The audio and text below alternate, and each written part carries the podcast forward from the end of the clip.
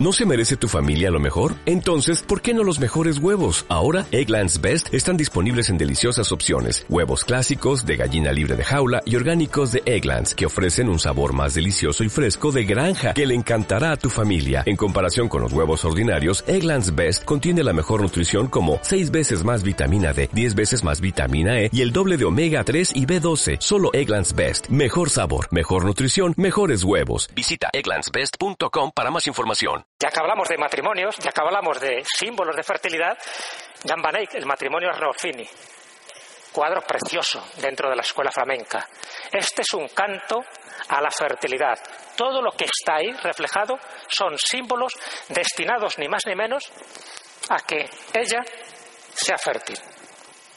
Y hay multitud de elementos. Fijaros, lo que os decía, algo cotidiano, algo que a lo mejor habréis visto muchísimas veces. Ya no digo tanto en su lugar de origen, que es la National Gallery de, Londres, pero bueno, sí en cuadros, en televisión, etcétera. ¿Qué nos encontramos aquí? Bueno, pues el matrimonio.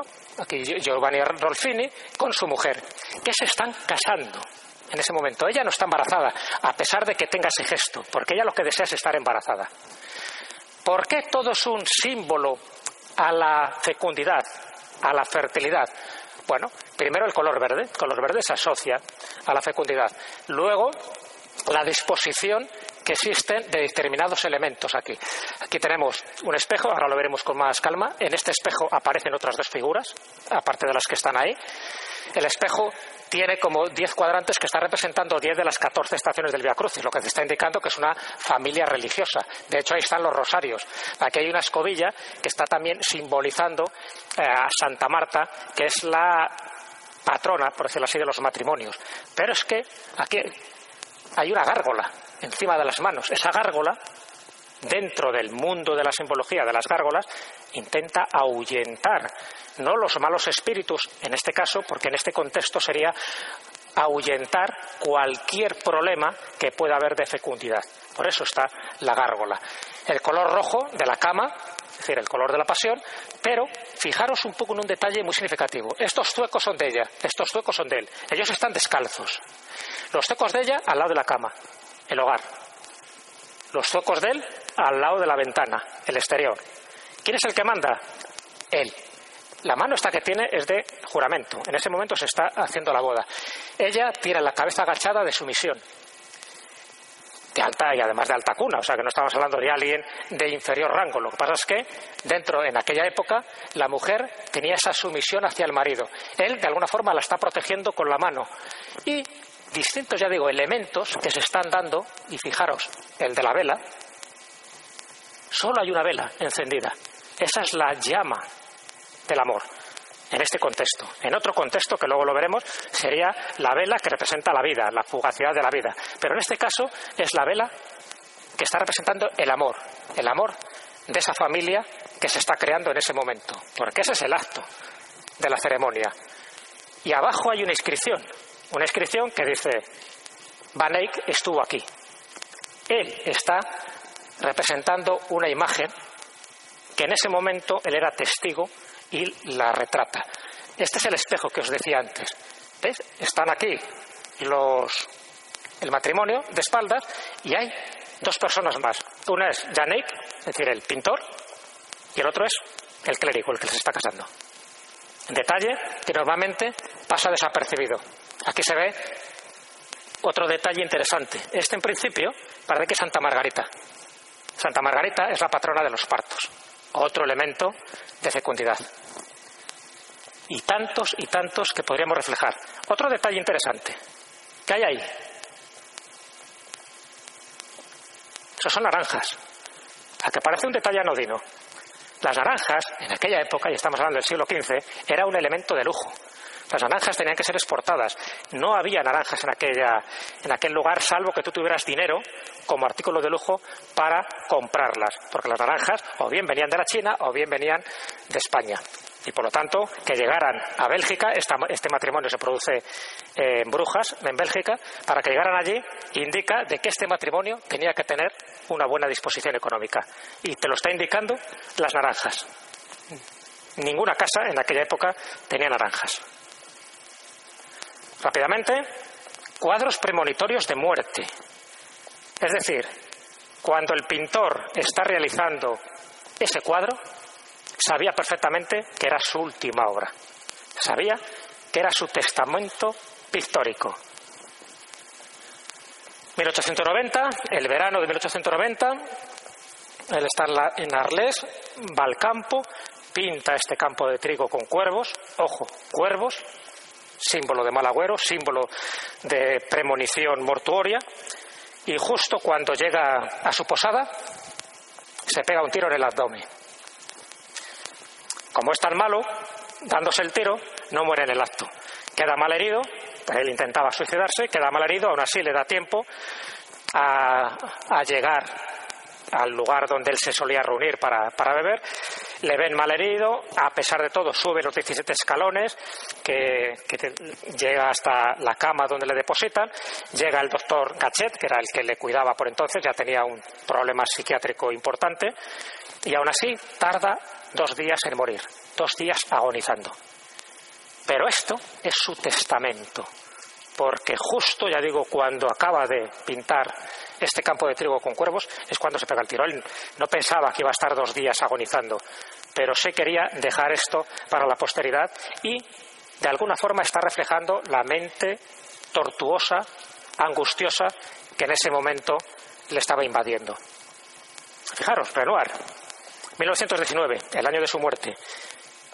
En ese momento pinta varios jarrones de anémonas.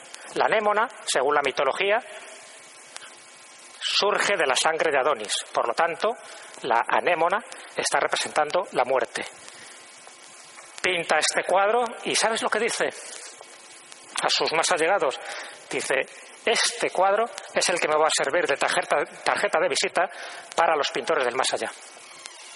Él sabía que esto que estaba pintando era su último cuadro también, que era su tarjeta de visita.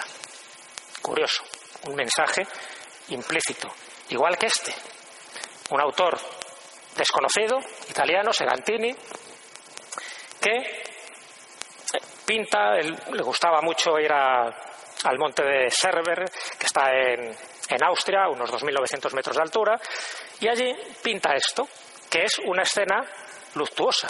Es decir, es una especie de velatorio donde está ya el caballo, con el pequeño carro para llevar este féretro que están sacando de la casa. No lo llega a terminar, y no lo llega a terminar porque cuando lo está pintando, él comenta a su mujer que cree que este es el cuadro de su propio velatorio. 14 días después de decir esto a su mujer, le da un ataque de peritonitis y muere justo en este mismo refugio de Austria. Tenía solo 41 años. Un malagueño, Alfonso Ponce de León, poco conocido, personaje curioso, es el que representa, uno de los mejores representantes del realismo mágico en la pintura española de aquel momento, y hace este autorretrato.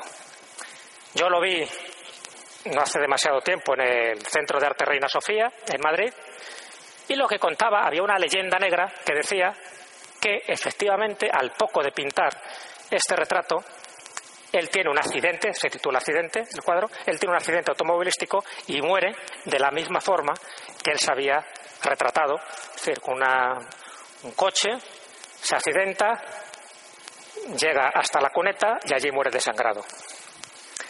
Bueno, no es verdad exactamente esa leyenda negra, porque averigüé datos de Alfonso Ponce de León y lo que cuenta su mejor biógrafo es que en septiembre de 1936, es decir, más o menos dos meses después de haber pintado este cuadro, él era falangista, le, estamos como os podéis imaginar, en los primeros momentos de la guerra civil, le llevan preso a la checa de fomento y como consecuencia de los cargos que le imputaban, le fusilan y su cuerpo lo tiran a una cuneta. No está con el coche tal como él se pintó, pero efectivamente había algo de premonitorio porque al final muere tirado en esa cuneta. Dentro de la vanidad, lo que hablábamos antes, el gran representante español, el Valdés Leal.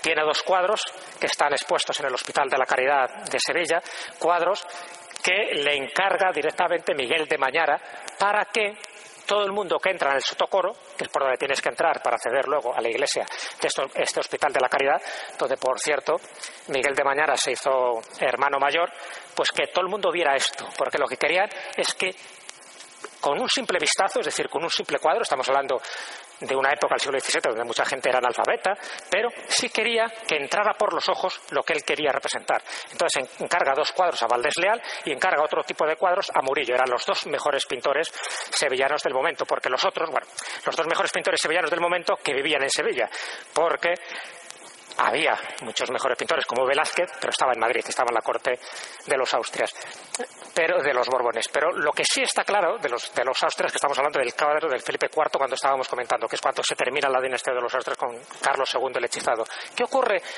cuando le encarga a Miguel de Mañara este cuadro? Lo que le dice es que cargue todas las tintas tenebristas posibles, todas. Y aquí están todas, es decir, la mano de Cristo con la llaga, la balanza donde están los pecados capitales, ni más ni menos. En ni menos es con todas las virtudes del momento. Los huesos, un rey que está putrefacto, Miguel de Mañara, quiso que fuera representado como si fuera un cadáver, y un obispo en la misma posición. ¿Qué quiere decir? Finis gloria mundi. Todas las glorias del mundo tienen un final. Todas. Y eso es lo que intenta representar tanto en este como en este cuadro, Inictu Oculi, de 1671. Todos los elementos mortuorios, tenebrosos. Pero es que lo buscaba adrede. ¿Para qué? Para que la gente supiera de una vez por todas lo que era eso, la vanidad de vanidades, lo que era el tempus fugit, es decir, el tiempo vuela, el tiempo es transitorio. Todo ese tipo de elementos quedan aquí reflejados. Toda una tierra papal, una cruz patriarcal, todas las riquezas, los libros. Fijaros eh, dónde tiene apoyado el pie la muerte en el mundo. Es decir, hagas lo que hagas, al final la muerte pasa por el mismo rasero a todos. De la última cena, la pena, no sé si lo podremos escuchar, pero os podría hablar mucho de la última cena y sabéis mucho también de la última cena de Leonardo da Vinci. Pero ¿sabéis que se ha encontrado una partitura musical? Voy a ver si la puedo si lo podemos utilizar ahí. Y os la pongo en un momentín. Si se puede, si no,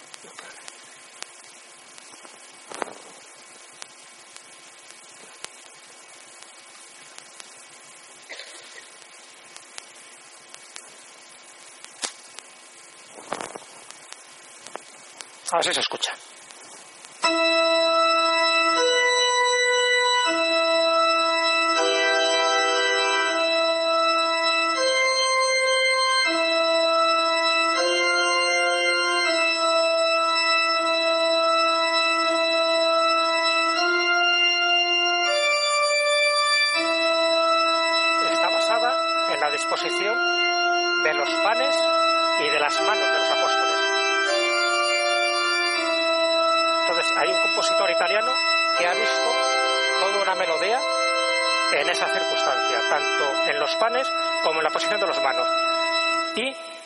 Ha detectado ahí, ni más ni menos, es un requiem. Es decir, Leonardo da Vinci, además de todas las claves simbólicas que tiene este cuadro, lo que ha intentado es reflejar una música oculta, la música velada, para que aquel espectador que tenga los conocimientos más elementales se dé cuenta de que había algo más escondido ahí. Y ahora ni más ni menos ese pequeño requiem, que ya sabéis que los requiem siempre se tocan cuando alguien ha muerto o, en este caso, estaba a punto de morir. Una curiosa circunstancia que ha sido un descubrimiento muy reciente, pero que nos indica eso, que muchos de los cuadros ocultan mucha más información de la que podemos pensar. Bueno, con eso me parece que lo habéis visto ya.